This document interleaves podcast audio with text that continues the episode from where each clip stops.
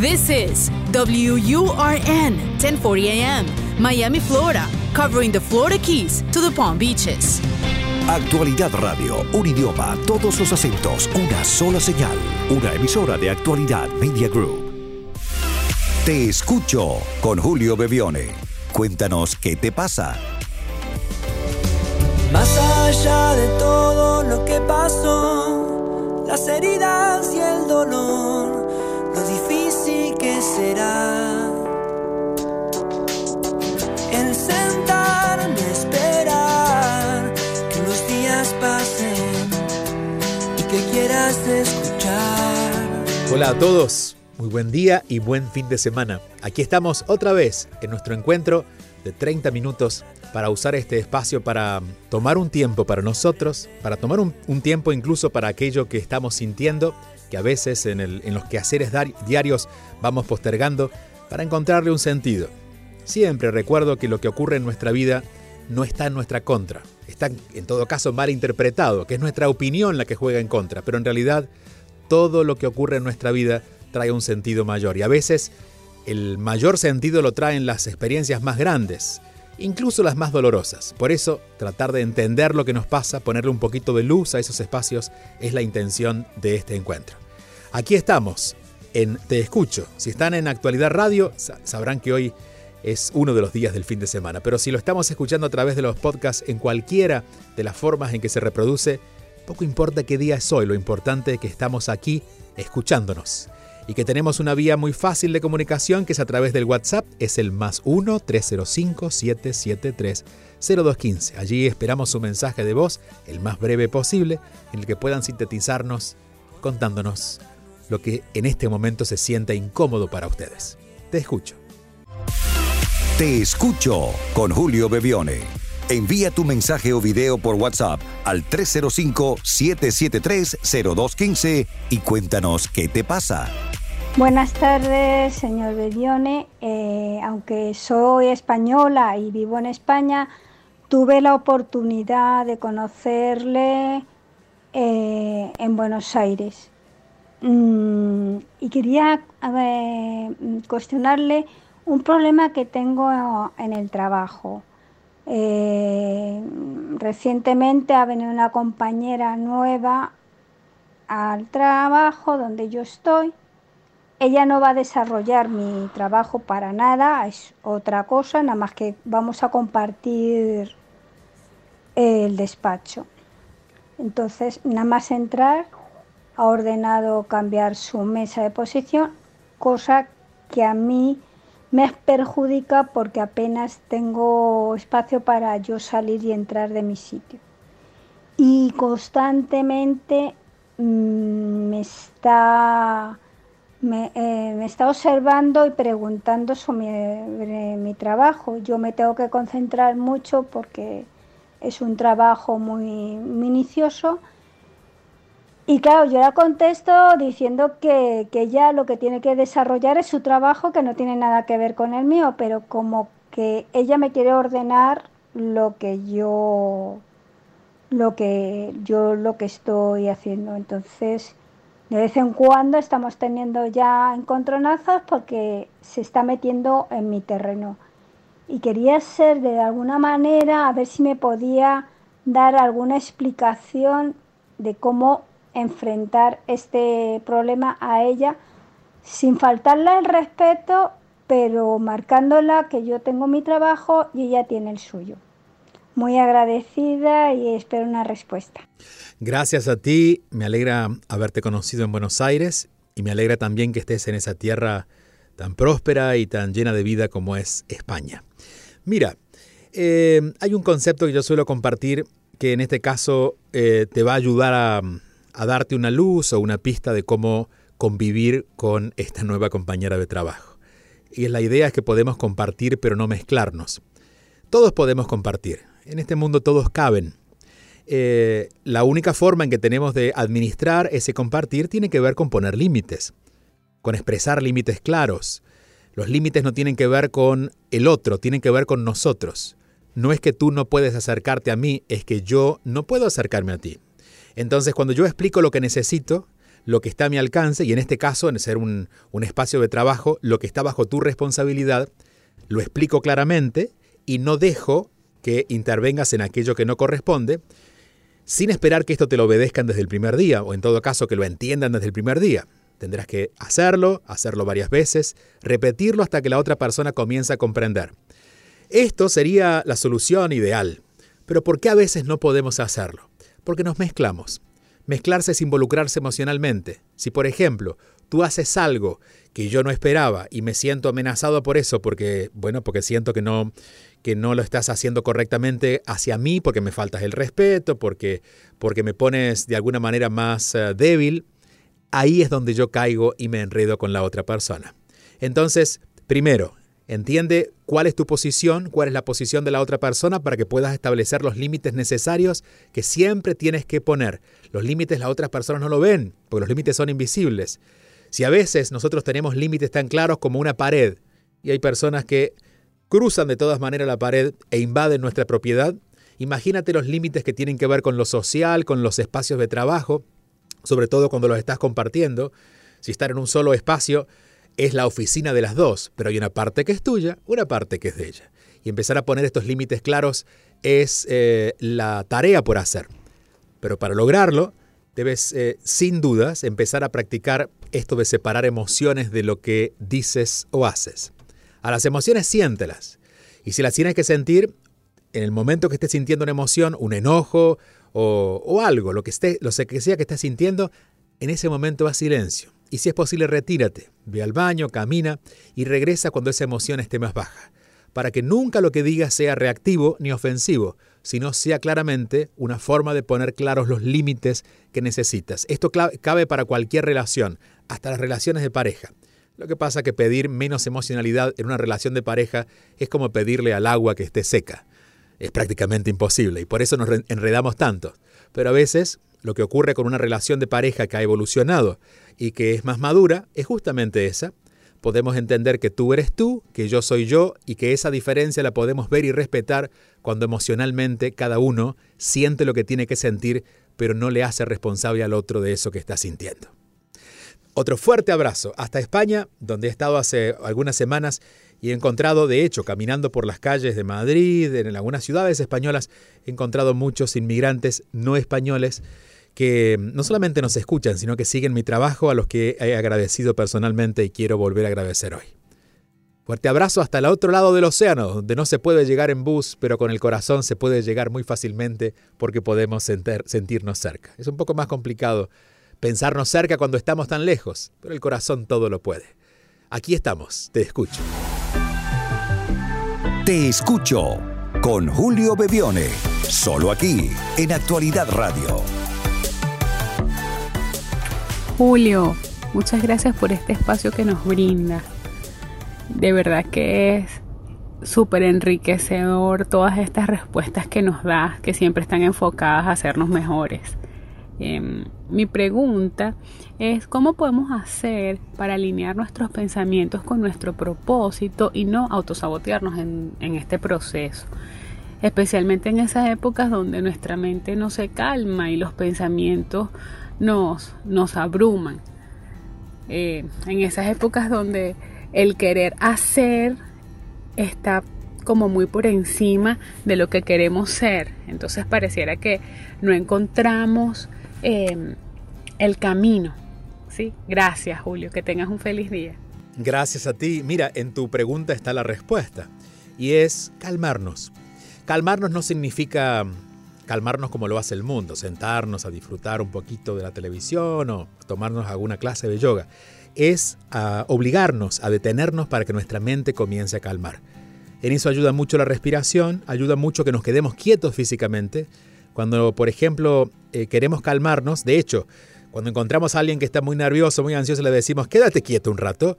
Y en ese quedarse quieto obliga primero al cuerpo y luego el cuerpo obliga a la mente a serenarse. Entonces cualquier práctica que nos lleve a serenarnos, no ocuparnos de otra cosa, como, en este caso, eh, digo, una clase de yoga nos puede venir bien. Podemos ocuparnos en la clase de yoga y la mente va a estar activa. Pero si nos obligamos literalmente a detenernos, vamos a poder dar el primer paso. El segundo tiene que ver con algo que suelo comentar, de hecho está presente en la mayoría de mis libros, y es cómo saber si mis pensamientos están alineados con mi propósito. Todos los pensamientos alineados con mi propósito se van a sentir con gozo en el corazón.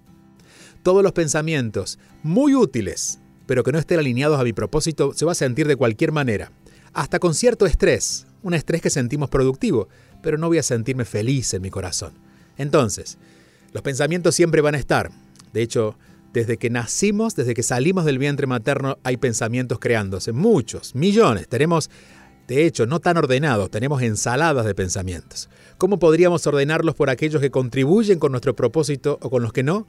Escuchándolos a todos, pero obedeciendo a aquellos que resuenan con nuestro corazón. Y para hacerlo necesitamos quedarnos quietos. No podemos estar pendientes de lo que sentimos y también pendientes de todo el mundo alrededor. No podemos estar haciendo para todos o para nosotros, pero haciendo, haciendo, haciendo y también tratar de sentir con claridad. No estamos tan listos para eso. No somos equilibristas de las emociones. Necesitamos tener más prudencia, caminar más lento. Por eso si voy con más detenimiento, como las personas sabias lo hacen. Fíjate cuando le preguntas a, a una persona anciana o a una persona con, consciente de su sabiduría, lo que sea que le preguntes, no te responde inmediatamente. Se dedica en silencio unos segundos y luego responde, porque sabe que la respuesta siempre va a estar, la primera respuesta siempre va a salir, pero suele ser la que no tiene mucho propósito, la que no tiene mucho sentido. Empezar a escucharnos, detenernos para escucharnos y en ese escuchar saber, saber discernir lo que nuestro corazón demuestra con aquello que llamamos felicidad o gozo o hasta lo que se siente en paz. Eso va a hacer que puedas separar los pensamientos alineados con tu propósito y los otros pensamientos que son solo eso, solo ideas, quizás muy buenas, pero no son tuyas. Seguimos avanzando y quiero ahora traerles algunos textos que han ido dejando en nuestro teléfono, que es el más 1-305-773-0215. Es muy importante, tanto en los audios como en los textos, que nos digan su nombre. Digo, no va a ser determinante porque sabemos en el caso de las, de las voces femeninas que hay una mujer detrás y, y, de un hombre que hay un hombre detrás. Pero si podemos identificar el nombre, me, me permitirá a mí también mencionarte con el nombre y eso hará más fácil este contacto. Quiero agradecer a este, en este caso a Marcelo, que de los textos que nos escribieron fue el único que dejó su nombre. Y llevaría a pensar, según mi productora, que los hombres tienen menos problemas con identificarse, las mujeres se esconden un poco más. Pero es su teoría. En este caso, dice Marcelo desde Chile, soy divorciado y desde que llegué a este país no he podido conseguir una pareja. Tengo tres años aquí. ¿Será que debo replantearme la nueva vida aquí solo? He salido con algunas chicas, pero no logro hacerlo de forma estable. ¿Cuándo vienes? Bueno, yo no me ofrezco a tu, a tu propuesta porque en este caso no puedo, no califico en, en, tu búsqueda, no soy una chica. Pero eh, a Chile regresaré el próximo año. Espero verte con pareja. A ver, Marcelo, eh, esto tiene que ver un poco con lo que hemos conversado en el programa anterior, en el que hablábamos de por qué las personas llegan o no a nuestra vida y puedes volver a escuchar el podcast, el número 41. De todas maneras, vamos a ampliar un poquito más en esto. Eh, si hay algo que los seres humanos no podemos decidir, digo, podemos decidirlo, pero no hacer que ocurra, es estar en pareja. Nosotros podemos comprarnos un automóvil. De hecho, si no tenemos el dinero, podemos pedirlo prestado o sacar un crédito. Podemos tomar decisiones sobre las cosas materiales, de alguna manera allí somos más libres. Pero para el encuentro entre dos personas, el verdadero encuentro entre dos personas, no pasa por andar buscando para encontrar, pasa por permitir que llegue la persona que conecte con nosotros. Esta persona ha llegado, digo, no ha llegado la persona que conecte contigo, pero han llegado muchas, en este caso, que han pasado por tu vida en alguna u otra formato de amistad o, o, eventualmente de una posible pareja, pero no lo has sentido, no lo has sentido tú o no lo ha sentido ella.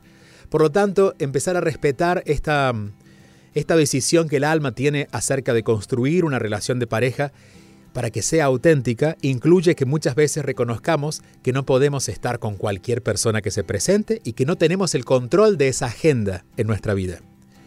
Si hay una sugerencia es empieza a prepararte.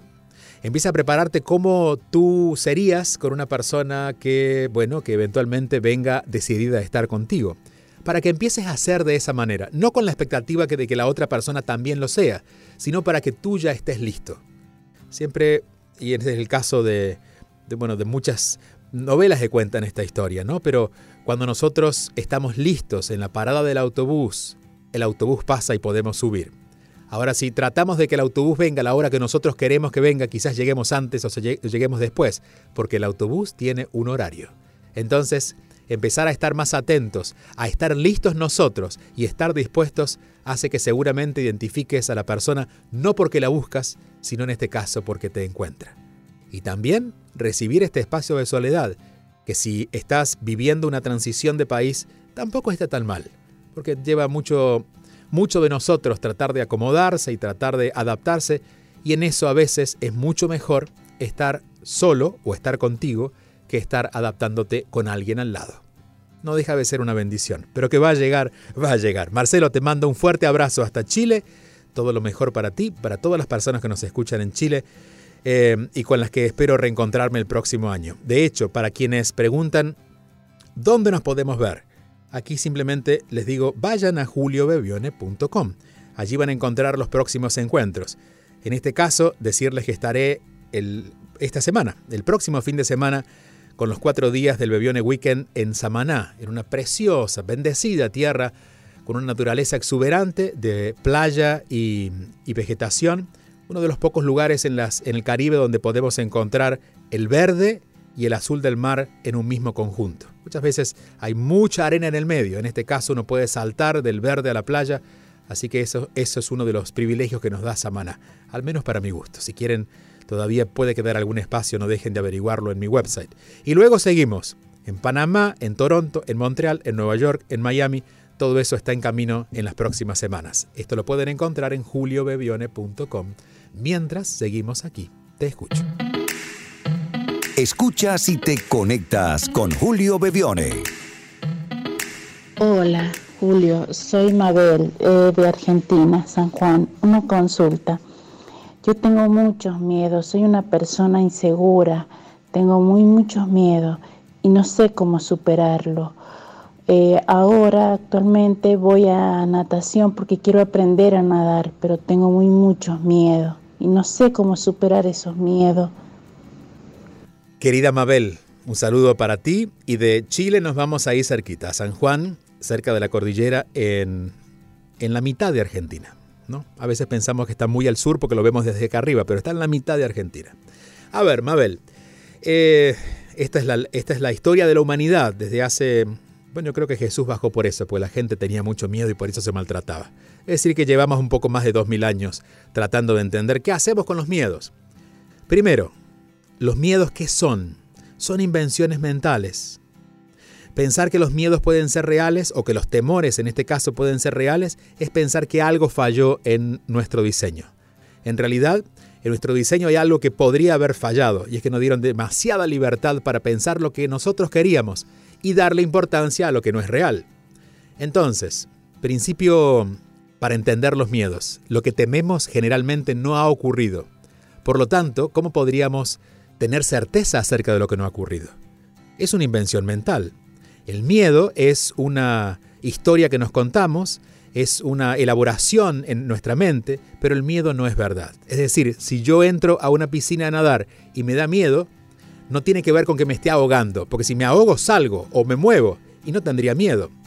Pero claro, como me ahogué una vez, quedaré con miedo de que me vuelva a pasar. El que me vuelva a pasar tiene que ver con esa narración mental que te estás haciendo. Entonces, te voy a poner un ejemplo. Si alguien se sienta al lado mío y me dice, mañana te va a ir muy mal y cuidado con pasado mañana. Además, te vas a enfermar. Y es más, es posible que si te enfermas vayas a morir muy joven. ¿Yo a esa persona le creería? ¿Cómo esa persona puede saber algo sobre mí si ni siquiera ha ocurrido? Bueno, los miedos son esa persona contraria a nosotros, que vive dentro de, nosotros y como parece no tiene más que hacer, nos cuenta historias fatídicas acerca de ocurrencias que ella tiene.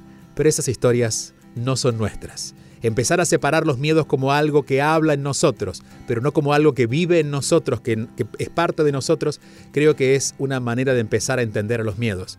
Porque si una persona me dice eso, yo la escucho, pero no le creo, y como no le creo, no la analizo, no creo un sistema de defensas para retrucarle lo que me está diciendo, porque simplemente la escucho como lo que es, alguien que está inventando algo que no es verdad. pero hasta estar entretenido a escucharla que, como todavía el autobús no llega, estos 10 minutos voy a dedicarme a escuchar a esta persona que está fantaseando acerca de lo que yo no soy, de lo que estoy seguro que no me va a pasar. Primero porque no me conoce y segundo, así me conociera, así fuera mi mamá, qué es lo que ella puede saber, qué es lo que yo puedo saber acerca de lo que va a pasar. Entonces a los miedos hay que aprender a escucharlos, pero no obedecerlos. Cuando el miedo te diga no te tires a la piscina, no te lances a la piscina, tú lánzate y sabes qué va a pasar, el miedo va a perder fuerzas, porque la evidencia de la realidad hace que la historia que te estés contando pierda toda esa fuerza. Lo que hace que el miedo crezca es que le obedecemos. Y cuando pasas por la piscina dices, ni te acerques que te vas a ahogar. Y claro, cuando ya lo obedeces al miedo, el loco interior cobra todas las fuerzas que nosotros no lo hubiéramos dado si conscientemente lo hubiéramos escuchado. Gracias por acompañarnos. A donde sea que estén, estamos aquí para dispuestos para escucharlos y por eso vamos al próximo mensaje. Te escucho. Sintonizas Te escucho con Julio Bevione. Hola Julio, feliz día. Desde Venezuela un gran saludo. Leyéndote como todas las mañanas antes de salir a trabajar. Agradece a las adversidades que hayan llegado a tu vida porque ellas te muestran nuevas oportunidades. A veces tenemos vendas en los ojos que no sabemos qué hacer con ellas, cómo nos las quitamos, porque no vemos las oportunidades y más bien vemos que se han instalado esas adversidades a nuestro alrededor. Ayúdame, eh, Julio, por favor, a quitarme esta venda. ¿Cómo me puedo quitar esta venda que no me deja ver las oportunidades? Feliz día, bendiciones, maestro. Gracias, mi querida maestra, hasta este precioso país que siempre está tan pendiente de nuestro programa y esperamos serle útiles de la forma en que puedan escucharnos, a veces un poco más tarde cuando no hay servicio de internet o va más lento y me, algunos me cuentan de que me escuchan de a pedacitos, pero gracias por esa paciencia y por conectarse a pesar de la adversidad, justamente es el tema que tú estás tocando. Eh, y ahí fíjate, en esto que acabo de decir está un poco la respuesta.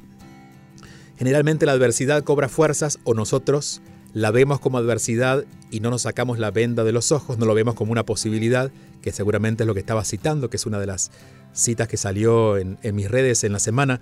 Eh, porque nosotros a la adversidad, sumado a lo que decíamos antes de los miedos, le creemos. Cuando viene una persona, por ejemplo, que representa un límite en nuestra vida y nos dice, no, no lo vas a poder hacer, lo que hacemos es discutir con esa persona y convencerlo que sí podemos.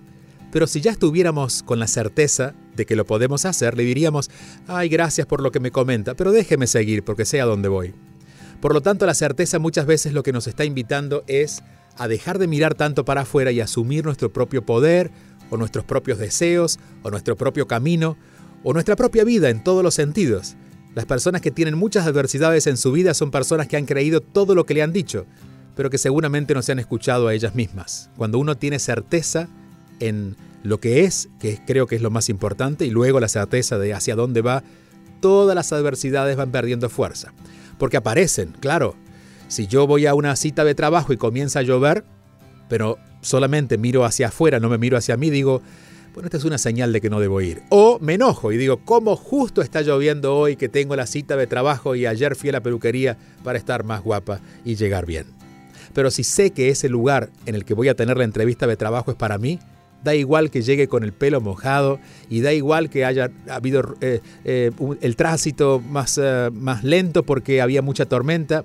Cuando yo llegue, ese lugar va a estar para mí, o al menos esa cita va a estar dispuesta para mí, porque lo había sentido y estaba obedeciendo a lo que realmente yo sentía, no a las voces ajenas. la adversidad siempre va a ser una forma de, abro comillas, de cachetearnos, de pegarnos en el rostro para que despertemos. Entonces, uniendo lo que decías, la forma de sacarte la venda es que la adversidad crezca. Si nosotros no nos sacamos la venda con la primera adversidad, viene otra peor.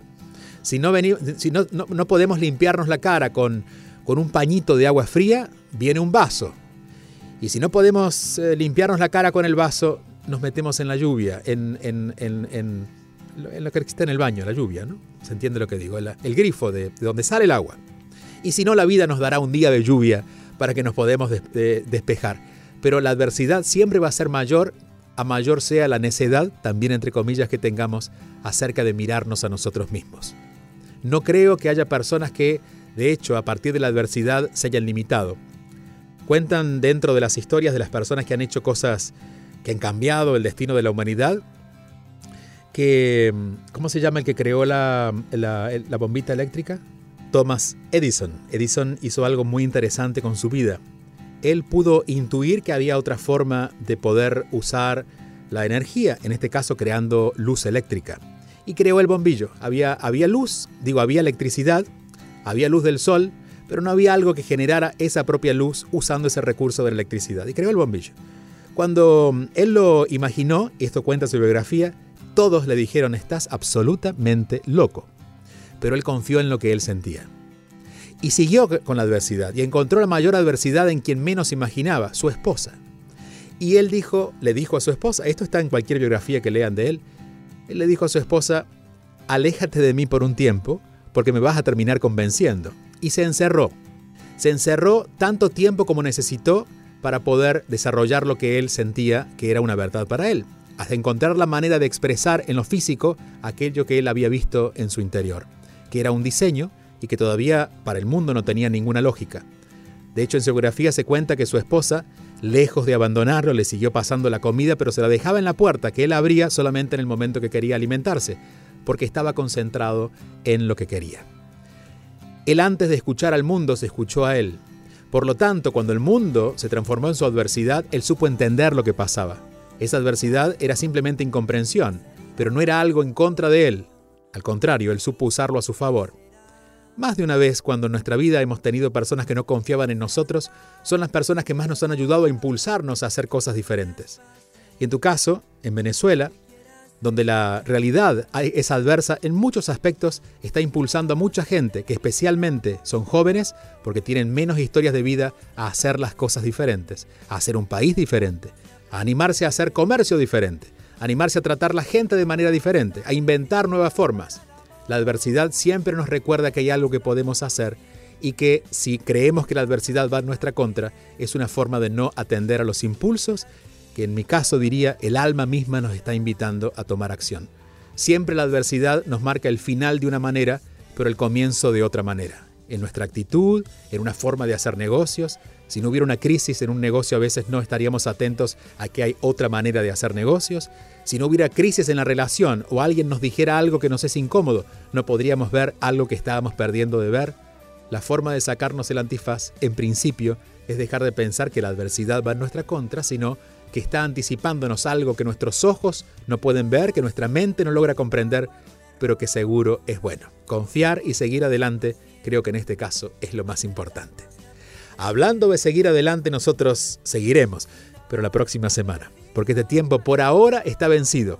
Pero podemos seguir en contacto en las redes sociales, en arroba Bebione en Instagram, Julio Bebione, primera B alta, segunda B corta. Para nuestra comunidad venezolana, la primera B de Bolívar, la segunda B de Venezuela. Bebione en las redes sociales. Y si quieren, recuerden dejar su mensaje de voz, lo pueden hacer al más 1-305-773-0215. Gracias por acompañarnos. Un fuerte abrazo donde sea que estén. Hasta la próxima semana.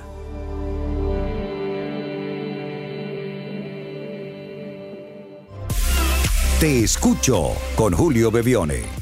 Envía tu mensaje o video por WhatsApp al 305-773-0215 y cuéntanos qué te pasa.